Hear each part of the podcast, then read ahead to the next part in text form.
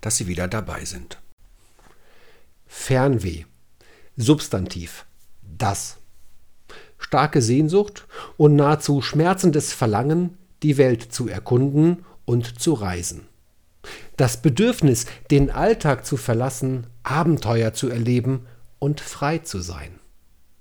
Für dieses Wort gibt es keine Übersetzungen. Obwohl jeder Mensch es kennt, hat nur die deutsche Sprache den passenden Begriff für dieses Gefühl. Synonyme Reiselust, Reisefieber, Sehnsucht nach der Ferne.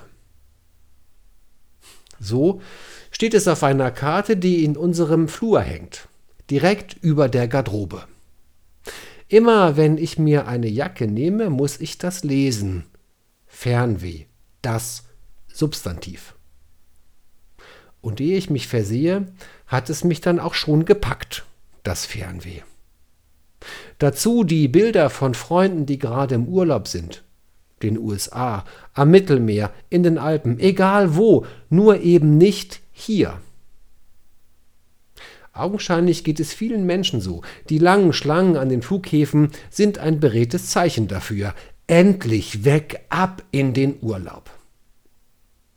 Und da stellt sich natürlich die Frage, warum ist das eigentlich so? Warum schweifen wir so gerne in die Ferne?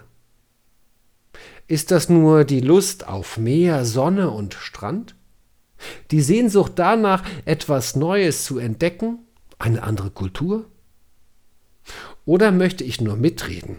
Kenne ich, war ich doch schon. Kann ja auch sein.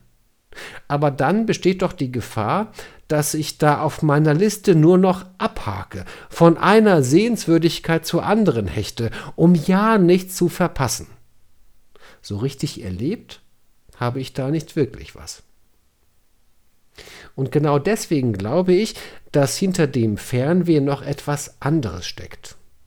Etwas, das mit mir und der Suche nach mir selbst zu tun hat.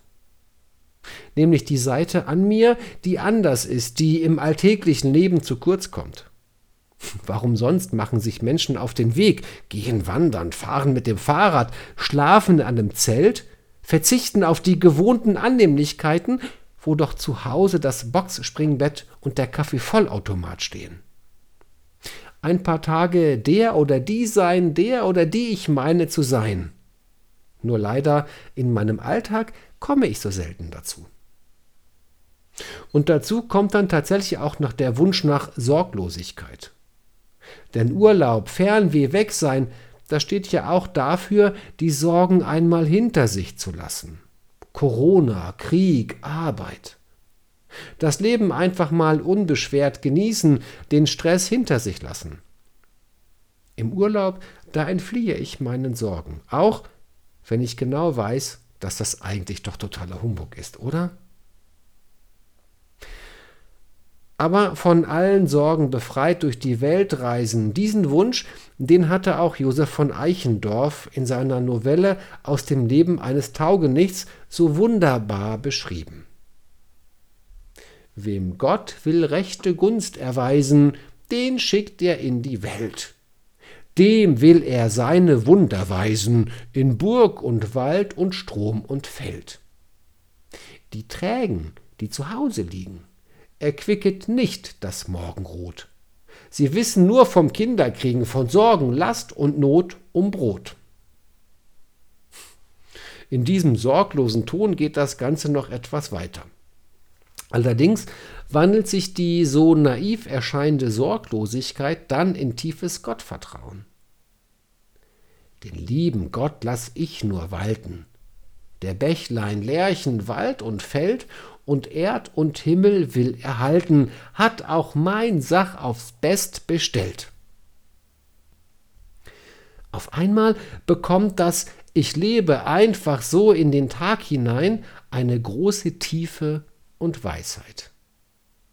Möchte ich unbeschwert reisen, dann tue ich das am besten mit leichtem Gepäck. Das Allermeiste ist verzichtbar.